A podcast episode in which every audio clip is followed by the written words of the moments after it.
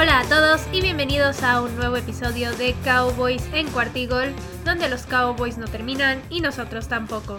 Mi nombre es Mariana Huerta y me pueden encontrar en Twitter en arroba Queen Cowboys y también en arroba Cuartigol Cowboys. ¿Y qué tal? ¿Cómo están? Bienvenidos al off-season de la temporada, la parte más lenta obviamente, donde tenemos menos acción directa, pero también pasan muchas cosas, hay muchas noticias, hay muchos cambios en los equipos, entonces no todo es malo. Vamos a tener sí ahorita unas semanas lentas en general, pero de todas formas ya se viene la agencia libre, después se va a venir el draft y ya después se vendrán los entrenamientos y cada vez vamos a estar más cerca de la siguiente temporada, pero bueno, hay que afrontar esta parte de la mejor forma y como siempre pues yo voy a estar aquí con ustedes y les voy a traer nuevos capítulos de los Cowboys como siempre martes y viernes, al menos que algo extraordinario pase y pues vamos a seguir aquí para informarlos de absolutamente todo de analizar todo lo que es el equipo y todo lo que podría pasar para el futuro, porque al final de cuentas la NFL no es como cada cuatro años como unos olímpicos o un mundial de fútbol, sino que es cada año y cada año cada equipo tiene la oportunidad de ganar y de mejorar o también de volverse peores porque pasa. Entonces por eso vamos a estar aquí, vamos a analizar a los Cowboys y hablando de eso, hoy no tengo noticias rápidas, como les digo, es una parte muy lenta estas primeras semanas después del Super Bowl. No es como que haya muchas noticias, al menos que pase algo bastante extraordinario. Entonces hoy no les tengo noticias rápidas, pero vamos a pasarnos de una vez al tema de hoy. Y justo en el capítulo anterior terminamos con el análisis de absolutamente todos los jugadores del equipo. Pero los jugadores no son todo en un equipo de NFL, eso lo sabemos. Hay unos personajes que son igual de importantes para que las cosas funcionen, para que al final de cuentas las ejecuciones sean correctas y para que los equipos puedan buscar las victorias de la forma más óptima posible y estas personas son los entrenadores, tanto los coaches, preparadores físicos como los coordinadores, como el head coach. Son todos aquellos que están detrás de toda la preparación y del trabajo que se hace semana tras semana, pero también son aquellos que justo a la hora de los partidos son los que tienen que ajustar y ver la mejor forma de sacarle el mejor provecho a sus jugadores, ya sea que vayan perdiendo o que vayan ganando el partido. Ahora, en este análisis que voy a hacer de los coaches el día de hoy, no voy a analizar absolutamente todos de cada división, no me voy a dedicar a hablar de exactamente el coach de wide receivers, el coach de línea ofensiva, eso porque sería muy muy largo y porque a mi gusto al final de cuentas, los coordinadores ofensivo, defensivo, equipos especiales y el head coach son los que tienen la mayor responsabilidad y los que al final de cuentas están al mando de estos coaches, están al pendiente de ellos, son los que tienen la responsabilidad al final de cuentas de si las cosas salen bien o mal. Y es por eso que voy a dedicarme justo nada más a ellos, a los coordinadores. Voy a responsabilizarlos al 100% de lo que haya salido bien, de lo que haya salido mal. Y al final de cuentas vamos a llegar a una conclusión de si fue un buen trabajo el que hicieron en 2021 o si les faltó bastante.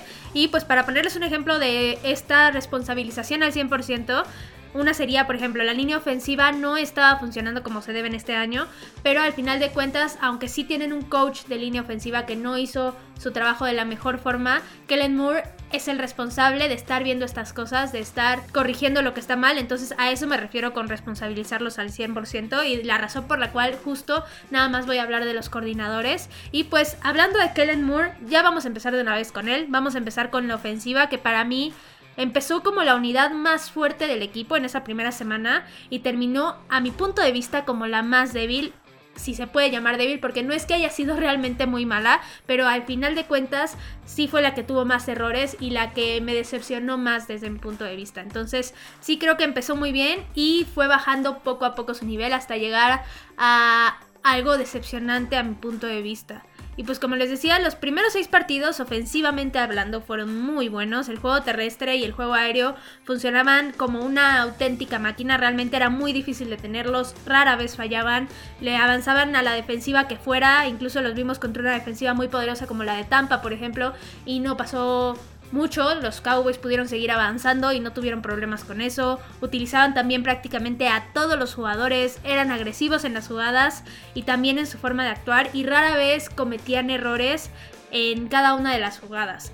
Pero, pues sí, hay un pero obviamente, después de la semana 7, que fue la semana de descanso, la ofensiva poco a poco se empezó a ver un poco más errática, empezaron a surgir los errores de precisión, los errores en las jugadas mandadas, y fue lo que empezó a complicarles cada partido a los Cowboys y la razón principal por las cuales los Cowboys no se fueron con un mejor récord en esta temporada.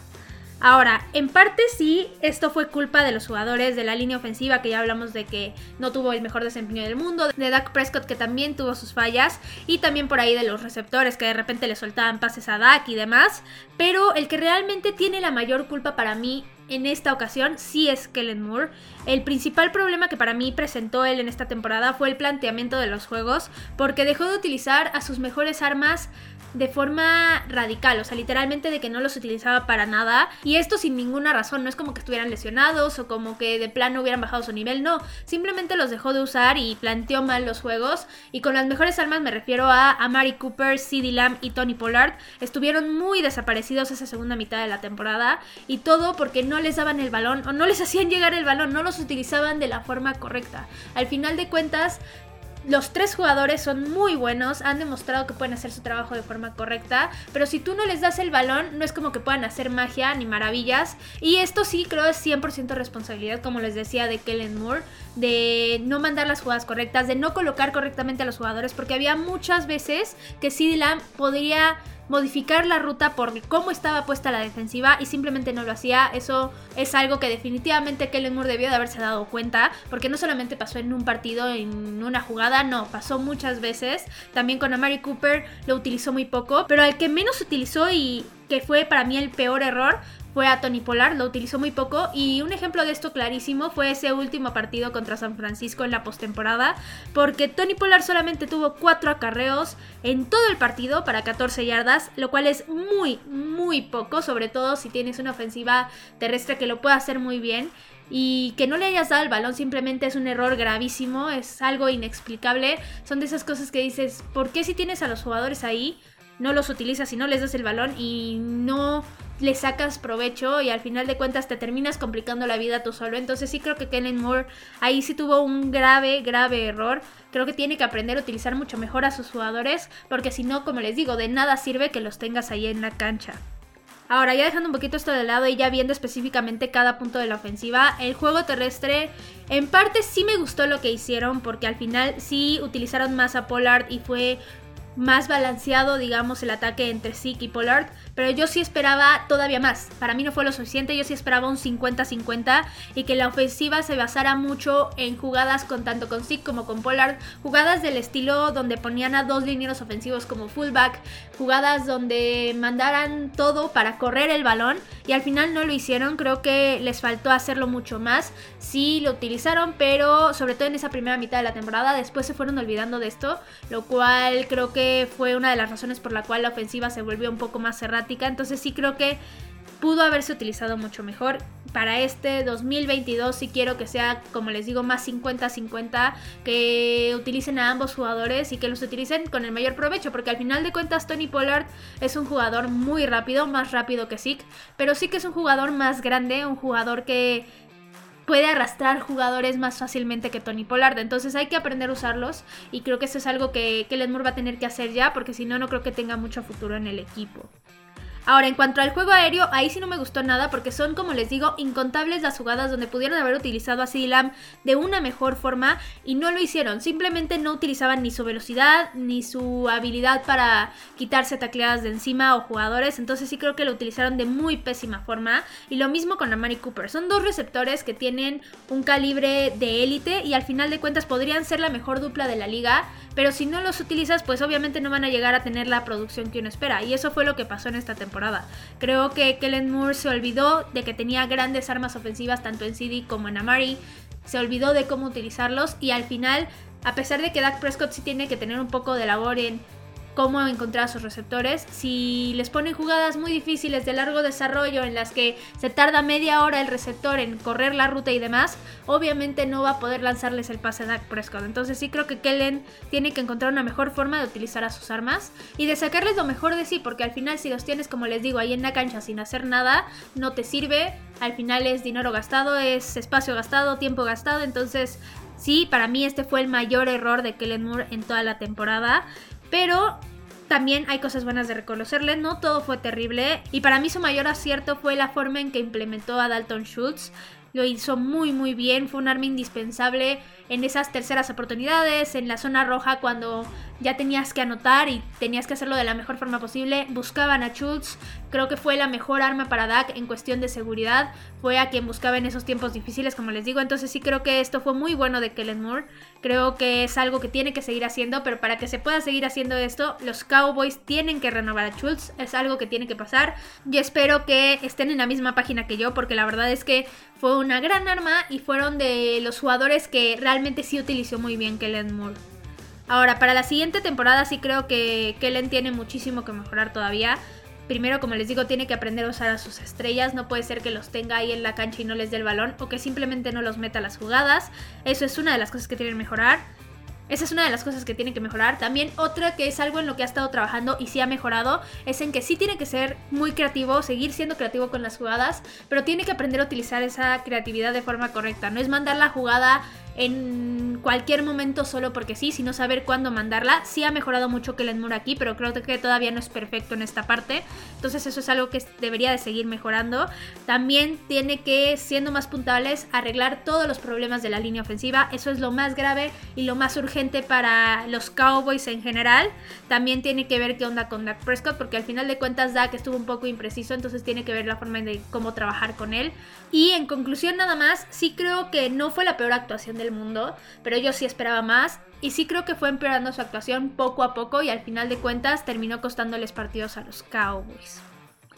Ahora ya hablamos de la ofensiva, vamos a pasarnos al otro lado de la moneda, vamos a hablar de la defensiva y pues al contrario de Kellen Moore, Dan Quinn tuvo un excelente desempeño en todo sentido. Primero llegó a una defensiva que era un completo desastre en todos lados, la línea defensiva no paraba nadie, era una coladera, los linebackers medio hacían su trabajo, pero al final de cuentas salían tacleadas y terminaban ellos cargando con el juego terrestre porque pues la línea defensiva no detenía a nadie y pues la defensiva secundaria era prácticamente inexistente y todos los jugadores en general en cualquier posición desde mi punto de vista estaban dando un desempeño mediocre. Pero en cuanto llegó Dan Quinn, empezó con los cambios, trajo agentes libres tanto en la línea como en los safeties, como en la parte de los linebackers aprendió a mover a los jugadores, a utilizarlos de la forma correcta. En el draft luego trajo a la mayor estrella del mundo con Micah Parsons. Entonces sí creo que empezó muy bien su trabajo desde ese off-season. Desde la preparación para la temporada empezó a hacer las cosas muy muy bien. Y en cuanto empezó la temporada ahora sí, se notó realmente el cambio. La defensiva empezó a ser mucho más agresiva. Empezaron a limitar a ofensivas poderosas como a un Justin Herbert por ejemplo. También empezaron a conseguir intercambios de balón, los cuales los Cowboys ni de chiste los conseguían. Un equipo muy malo en esa parte y ahora se volvieron en los mejores de la NFL. Entonces sí creo que Dan Quinn hizo un trabajo excepcional, sobre todo por lo rápido que cambió esta defensiva. Literalmente estaba trabajando o llegó a trabajar, digámoslo así, con la peor defensiva de la liga y terminó con una de las mejores. Todavía le faltan muchas cosas que mejorar, de las que ahorita vamos a hablar, pero al final el trabajo que hizo fue muy bueno y por esa razón se ganó ser el coach asistente del año. Creo que es un reconocimiento muy muy merecido y creo que lo mejor aquí, primero que nada, es que Dan Quinn vaya a seguir con el equipo porque le va a poder dar continuidad a este proyecto, va a poder seguir trabajando con jugadores como Micah Parsons, que es novato y que al final de cuentas va a seguir mejorando, entonces me da mucho gusto que se haya quedado y pues ahora sí vamos a hablar puntualmente de lo que hizo. Para mí el primer cambio importante fue lo que hizo con los linebackers, sobre todo porque sin temor a equivocarse, quitó a Jalen Smith de la posición y sin siquiera importar el tiempo que llevaba en el equipo. Y la verdad es que creo que esta es una decisión que habla de alguien que está buscando lo mejor en su equipo y que está buscando que tengan el mejor desempeño y que no le importa si tiene que cuidar no le importa si tiene que quitar jugadores que han estado ahí todo el rato para mejorar esta defensiva. Entonces, para empezar, ese cambio fue muy importante. Y se quedó trabajando con Micah Parsons, Leighton Maderesh y Keanu Neal. Y la verdad es que mejoró muchísimo la posición. Primero, obviamente, pues le añades un talento como Micah Parsons, que es impresionante, es dominante en todos los sentidos. Pero al final de cuentas, Micah estuvo mucho tiempo también como defensive end, cubriendo ahí las lesiones. Y el trabajo que siguieron haciendo Leighton Maderesh y Keanu Neal fue muy bueno. Entonces, sí creo que lo que mejoró en la posición de linebacker es algo que fue primordial para que esta defensiva cambiara, para que se pudieran hacer bien los trabajos y para que al final de cuentas todo fuera más sencillo en esta defensiva. Pero aún así, aunque este cambio fue muy importante y fue indispensable para este cambio, sí creo que lo que más mejoró y el mejor cambio que tuvo fue el planteamiento defensivo y la actitud en general de los jugadores. Aquí la defensiva se volvió mucho más agresiva, buscaban el balón en cada jugada y buscaban tacleadas contundentes y al final los jugadores se veían con mucha hambre de ganar y de dominar en cada jugada, entonces eso para mí vale muchísimo más que el hecho de que sean más técnicos o que pulan la técnica. Creo que con que los jugadores saquen lo mejor de sí y lo utilicen de la mejor forma para apoyar al equipo es lo que vale la pena y lo que realmente hace un cambio y fue lo que hizo Dan Quinn al final de cuentas. Ahora, lo que me interesa con Dan Quinn para la próxima temporada es cómo va a abordar en la agencia libre, porque hay 10 defensivos que son agentes libres de los Cowboys y la mitad de ellos, o sea, 5, son titulares y estoy segura de que no se va a poder retener a todos. Es importante que sí se queden algunos jugadores, me encantaría que se quedara Jaron Kears sobre todo, porque todos los safeties son agentes libres, excepto Donovan Wilson, entonces a fuerza se tiene que contratar a alguien o ver qué se hace en la posición. Me encantaría ver qué puede hacer Dan Quinn con esto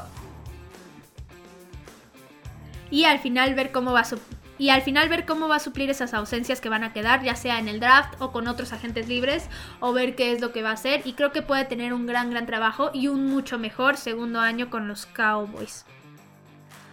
Ahora ya hablamos de dos partes del equipo, pero todavía nos faltan los equipos especiales. Y la verdad es que aquí hubo tanto cosas buenas como cosas malas, pero de lo que hubo malo realmente yo no culpo a John Facel, que es el coordinador, porque él no es el que patea los field goals. Al final de cuentas, lo peor que hubo en los equipos especiales fue que Greg Surling fallara tantas patadas, y eso no es responsabilidad de Facel, es más bien la puntería y cómo está pateando los balones este Greg Surling. Entonces, por otro lado, sí quiero destacar lo bueno que hizo John Facel con los equipos especiales porque aquí también hubo un cambio de mentalidad muy radical y empezaron a buscar muchísimo el balón. Y tanto es así que consiguieron tres patadas de despeje bloqueadas, lo cual es un número que no se veía en los Cowboys, ni siquiera una patada bloqueada se veía desde hace mucho tiempo y fueron el mejor equipo de la liga en este aspecto, entonces sí creo que hizo un muy buen trabajo ahí. Y también en la parte de los despejes, Brian Anger tuvo un excelente desempeño, fue una excelente adición de agencia libre que John Facel obviamente tuvo que ver en contratarlo, entonces muy bien ahí.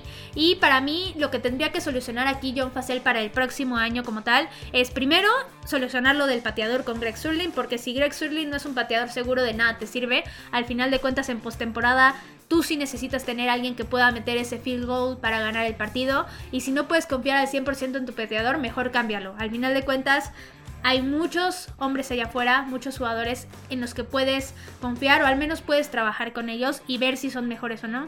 Creo que ya los Cowboys están echando la tarea de buscar un pateador que pueda ser completamente seguro y pues al final ojalá se pueda conseguir alguien como Ivan McPherson porque un pateador así que no falla ni un solo gol de campo en la postemporada es lo mejor que te podría pasar. Ahora, vamos a pasar a la parte más importante de los coaches. Ese es el head coach, es Mike McCarthy, y sí es la pieza más importante del coacheo porque al final es el que coordina todo. Es el que tiene que ver que esté bien la ofensiva, la defensiva, los equipos especiales, todos los coordinadores, absolutamente todos los jugadores, todos los preparadores físicos, los coaches de posiciones en específico. Entonces sí es la posición más importante. Y aquí sí no voy a resaltar lo bueno con Mike McCarthy porque creo que no se resalta por algo muy bueno. Creo que al final las cosas buenas que pasaron en el equipo fueron gracias a los coordinadores y a los jugadores, no tanto a él. Y si me voy a dedicar a hablar de lo malo que hubo con él en esta temporada, para mí, primero, uno de sus mayores errores fue el manejo del reloj. Tuvo muchísimos errores con los tiempos fuera, o ya sea con los challenge, o que dejaba muchísimo tiempo correr cuando no debía de hacerlo. Entonces sí creo que esto es lo peor que tiene Mike McCarthy en general como head coach, no solamente con los Cowboys, sino en toda su carrera. Creo que es algo que le falla mucho y para ser un coach que tiene tanta experiencia en la NFL, es algo que sí me extraña muchísimo que no lo haya podido corregir. La verdad sí tiene que trabajar mucho en esto y tiene que mejorar sí o sí para la próxima temporada. Ahora, a pesar de que sí el manejo de reloj fue algo grave, para mí el error más grande fueron los castigos que hubo en el equipo porque fueron demasiados es indispensable, por ejemplo, que un solo equipo cometa 14 castigos en un solo partido. Es algo que no debería de pasar y aquí el mayor culpable sí es Mike McCarthy porque tantos castigos solamente hablan de indisciplina y un equipo es indisciplinado simplemente porque no está bien entrenado, porque el head coach no hace su trabajo de manera correcta para que cada jugador siga las reglas y no perjudique al equipo de esa forma. Y no es como que el equipo no pueda entrenar esto, al final en los entrenamientos hay árbitros y el coach tiene que estar al pendiente de quién no está cumpliendo las reglas, de quién está cometiendo los castigos y corregirlo y si no ponerle un ultimátum. ¿Sabes qué? Por cada castigo multa, 10 mil dólares. O por cada castigo te voy a sentar una jugada, a ver si es cierto, a ver si quieres perder tu titularidad. Entonces sí creo que aquí es algo que Mike McCarthy podría poner mucha más atención, podría poner mucha más mano dura y es algo que solamente él puede solucionar. Al final los jugadores obviamente tienen responsabilidad en los castigos porque ellos son los que hacen la acción. Pero si no tienen alguien detrás que les esté diciendo, no debes de hacer esto, tienes que corregirlo de esta forma e imponiéndoles autoridad, al final de cuentas no se va a corregir, va a seguir siendo un equipo indisciplinado y un equipo mal entrenado. Ahora, si estos dos errores que les acabo de mencionar no se corrigen para el 2022, lo cual sería gravísimo, sin duda el equipo no va a tener éxito, va a tener los mismos problemas que en 2021 y aparte a Mike McCarthy en este punto ya se le exige que gane, ya se le exige que gane partidos de postemporada y no solamente eso, para mi gusto ya se le va a exigir que gane un Super Bowl, al final de cuentas el equipo es muy talentoso, tiene jugadores muy talentosos como para que se esté desperdiciando este tiempo. Y también ahorita es tanta la sequía con los Cowboys de ni siquiera haber llegado, por ejemplo, a un campeonato de conferencia, que al final Jerry Jones está perdiendo la paciencia y se nota. Al final lo vimos en esa temporada muy decepcionado, no sabía ni qué decir. Y después ya en la semana lo vimos muy, muy molesto. Entonces, como les digo, se le va a exigir mucho a Mike McCarthy. Y para mi gusto, no hay otro pretexto aquí, se tiene que llegar al Super Bowl la próxima temporada porque si no lo vamos a estar viendo fuera del equipo. Ahora, ya para concluir este tema, el staff de coacheo va a ser prácticamente el mismo para 2022, entonces para mí no hay pretexto para que no se corrijan los errores y para que el equipo no tenga éxito en la siguiente temporada y sobre todo en la postemporada de 2022. También yo tengo muchas expectativas con Dan Quinn, creo que puede hacer un gran gran trabajo, creo que John Facel lo mismo, creo que pueden seguir trabajando muy bien como lo están haciendo y al final de cuentas corregir esos errores y hacer que los equipos sigan mejorando y sigan destacándose. Ahora, en cuanto a Mike McCarthy y Kellen Moore, creo que ya yo los tengo en un punto de un ultimátum. Creo que si no hay mejoras tanto a la ofensiva como en general en los errores de Mike McCarthy, deberían de irse. Creo que no están los Cowboys para que se esté experimentando y se esté perdiendo el tiempo. Ya se perdieron muchos, muchos años con Jason Garrett. Entonces, para mi gusto ya están en un ultimátum. Yo sí les voy a exigir que ganen y sí le voy a exigir a Kellen Moore, por ejemplo, que tenga una de las mejores ofensivas de la liga, que corrige esos problemas. Y también a Mike McCarthy, que al final de cuentas lleve a los Cowboys y que mínimo, mínimo los lleve a ese campeonato de conferencia. Ahora, eso es todo sobre este tema, sobre este análisis del cocheo, un poco intenso. Pero ahora sí vamos a pasar a hablar de lo bonito porque tuvimos el Super Bowl y sinceramente aquí sí les voy a hablar de no tanto del objetivo, sino de lo que es el juego como tal. Yo lo disfruté muchísimo. Creo que fue un gran, gran Super Bowl en todo el sentido. Creo que ambos equipos dieron lo máximo de sí. Hubo pocos errores, lo cual fue muy disfrutable. Casi no hubo castigos. Hubo jugadas impresionantes. Por ejemplo, esa jugada donde Mixon lanza el pase y anota. La verdad es que me encantó. También me encantó todos los pases que lanzó Matthew Stafford para la zona de anotación. Creo que fue un gran juego, creo que vimos grandes desempeños. Y al final de cuentas, yo en lo personal sí quería que ganaran los Rams. De hecho, se los dije, para mí ese era mi pick. Terminaron ganando los Rams. Y ya les había dicho que era por la simple razón y el simple nombre de Matthew Stafford. Porque yo sí dudaba mucho que pudiera volver a tener una oportunidad de estas. Que pudiera volver a llegar al Super Bowl porque es algo muy complicado. No es como que la liga sea tan fácil y que puedas llegar muchos años. Esto es muy difícil y el hecho de que lo hayan ganado la verdad me da muchísimo gusto. Creo que se lo merecían 100%. También creo que Cooper Cup se merecía el MVP. A mí me hubiera gustado que lo hubieran dado tanto a Aaron Donald como a Cooper Cup. Esto es algo que sí puede pasar. Ya se han dado el MVP a dos jugadores en el Super Bowl 12, específicamente jugadores de los Cowboys. Entonces sí es algo que podía pasar, pero al final de cuentas Cooper Cup se lo merecía. Creo que es un juego que fue muy bueno. Al final él fue fundamental para que se pudiera ganar. Y creo que vimos un gran partido. A mi gusto fue muy bueno, fue un partido que me entretuvo mucho.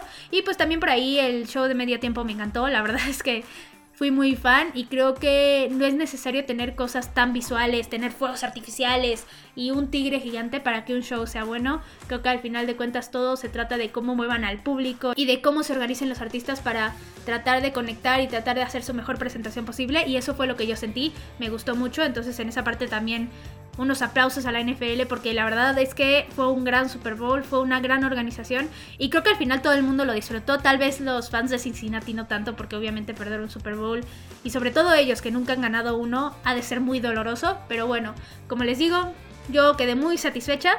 Muchas felicidades a los Rams, la verdad. Se lo merecían 100% y al final con Matthew Stafford, pues qué bueno que haya ganado.